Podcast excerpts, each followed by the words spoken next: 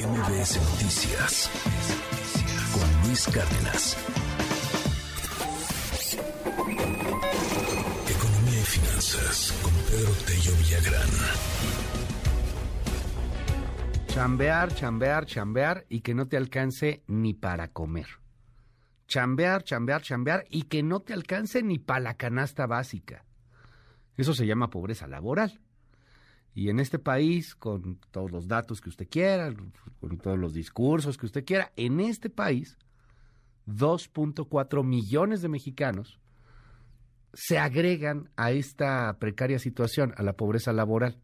Por ahí el Coneval anunció una disminución de la pobreza laboral a nivel nacional. Perdón, ahí la risa un poco, pero es que la disminución fue de 0.6, o sea, del 40.7% de la población pasó al 40.1, o sea, prácticamente nada. 2.5 millones, 2.4 millones de personas están eh, ahora, adicional a los que ya estaban, en pobreza laboral. Querido Pedro, qué situación, qué drama. Cuéntanos un poco más. Muy buenos días. Luis, buenos días. Qué gusto saludarte a ti y también a quienes nos escuchan.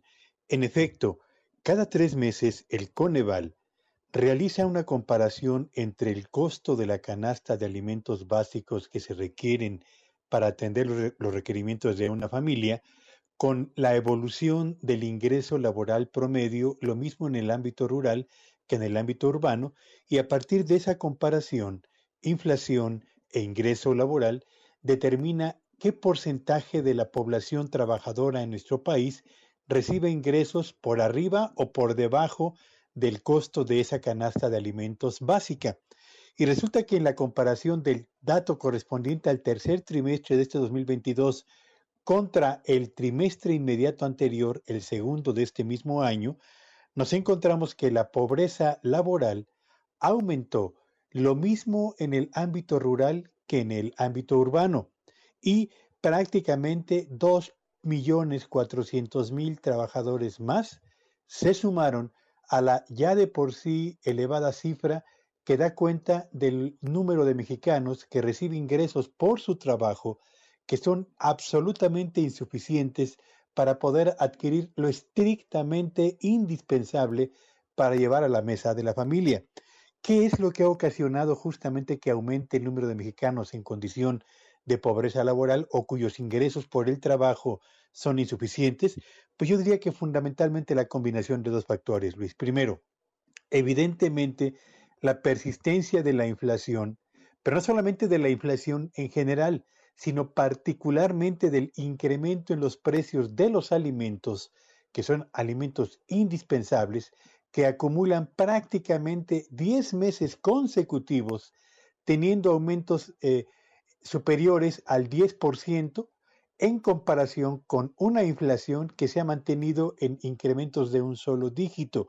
En la medida en la que los alimentos que se consumen habitualmente en los hogares mexicanos registran incrementos en sus precios de dos dígitos durante más de 10 meses, pues evidentemente que eso ha ido minando paulatina y consistentemente el poder adquisitivo de los ingresos de los trabajadores en México. Y en segundo lugar, el segundo factor que influye en este aumento en, la, en el índice de pobreza laboral en México es la ya que hemos señalado una y otra vez, la insuficiente generación en número pero también en calidad de los empleos en el sector formal de la economía. Aumentan los empleos de bajos ingresos y en el sector informal de la actividad económica de nuestro país, que sigue siendo la válvula de escape más importante para el mercado laboral de México, pues los ingresos siguen siendo cada vez más precarios. De modo pues que cerramos el tercer trimestre con una economía que avanza muy lentamente y con trabajadores que se suman en más de dos... Eh, 2.400.000 personas a los mexicanos que viven en condición de pobreza laboral, Luis. Gracias, querido Pedro. ¿Te seguimos en tu red? Sígueme en Twitter en arroba Petello Villagrán y que tengan un espléndido fin de semana. MBS Noticias con Luis Cárdenas.